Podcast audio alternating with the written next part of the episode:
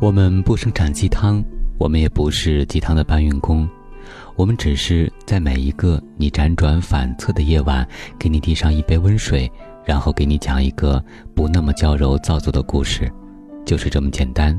这里是听男朋友说晚安，我是你的枕边男友文超。朋友 S 跟婆婆关系不好，她刚结婚时。婆婆听说她弟弟还没女朋友，就张罗着给介绍，几次当着她的面儿给亲戚打电话。S 当时还挺感动的，觉得虽然弟弟才二十四，也不是那么急着找对象，但难得婆婆有这份心。后来 S 怀孕，有时候犯懒，内裤袜子洗得不及时，婆婆有次过去正好看到，就给她洗了。她有点不舒服，跟婆婆说：“不用麻烦，我自己洗就好。”但婆婆可能以为她是客气，又洗过一次。后来她每次换了内裤袜子，都得赶紧洗好，实在没时间，就小心翼翼地藏起来。等有了宝宝，婆婆给手工做了些小被子、小衣服，一再说买的多好的面布。过了几遍水，针脚缝得多密实，累得胳膊酸、眼睛疼。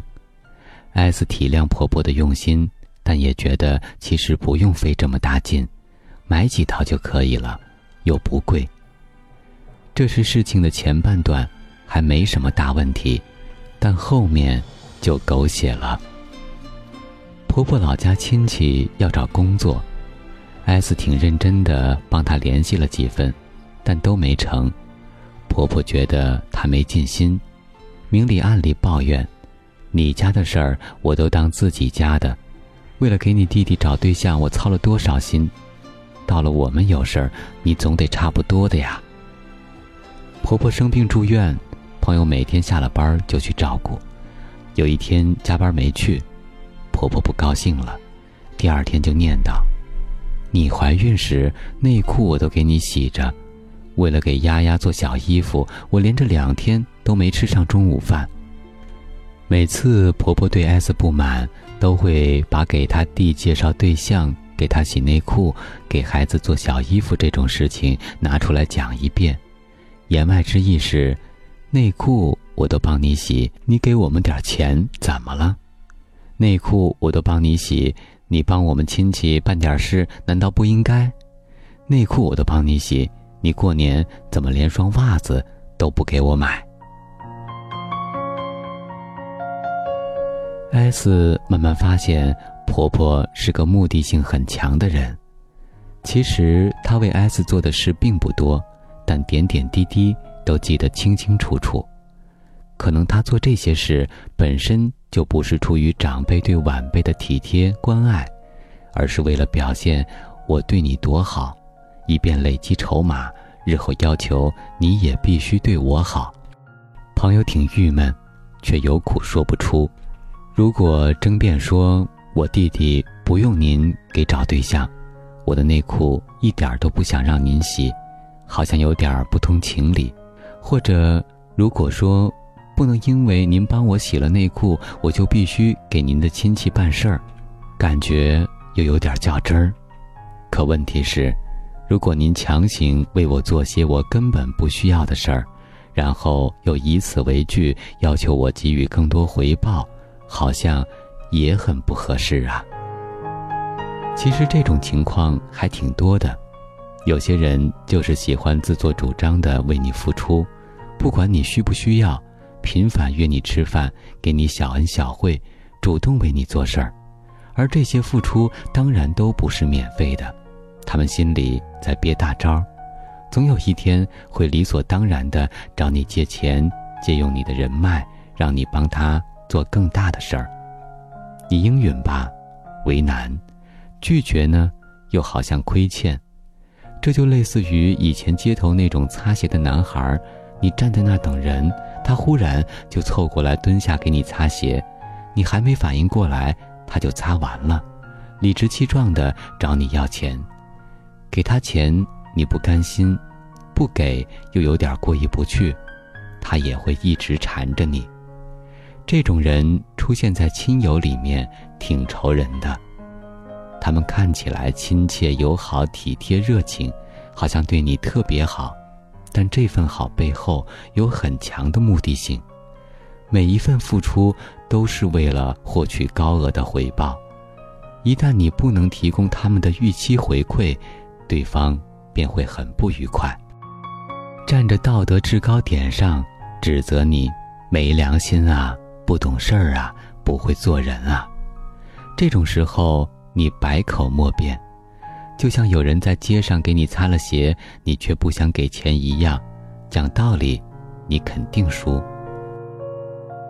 人家为你付出了劳动，你凭什么不给钱？你说我的鞋不脏，我也没有让他擦，他要擦我也没办法。在别人听来，这都像是在捡了便宜卖乖。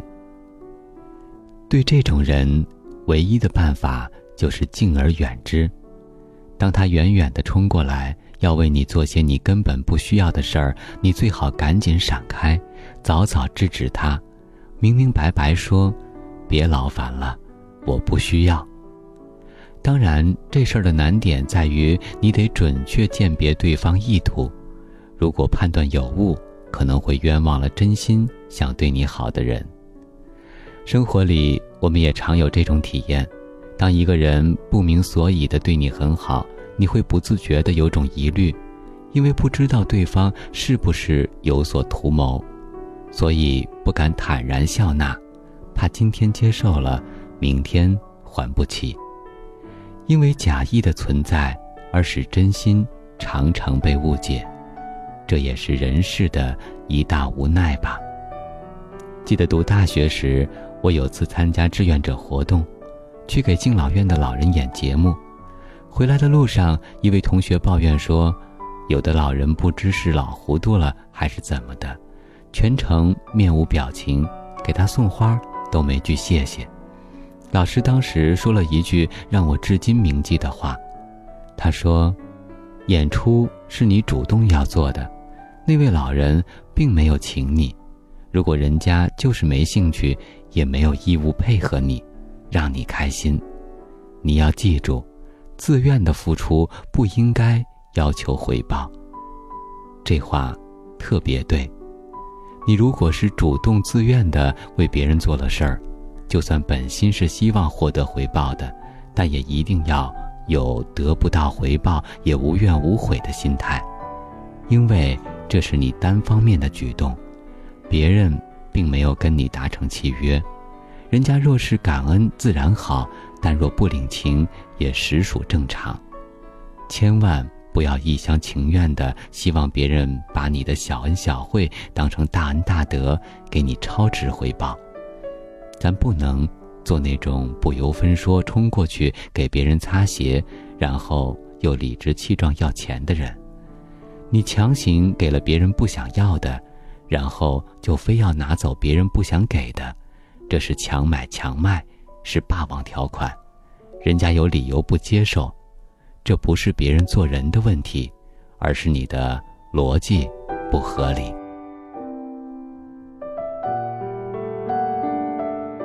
好了，今天的晚安故事作者是李月亮，想要了解更多，可以关注我们的微信公众平台“男朋友 FM”，Boys FM。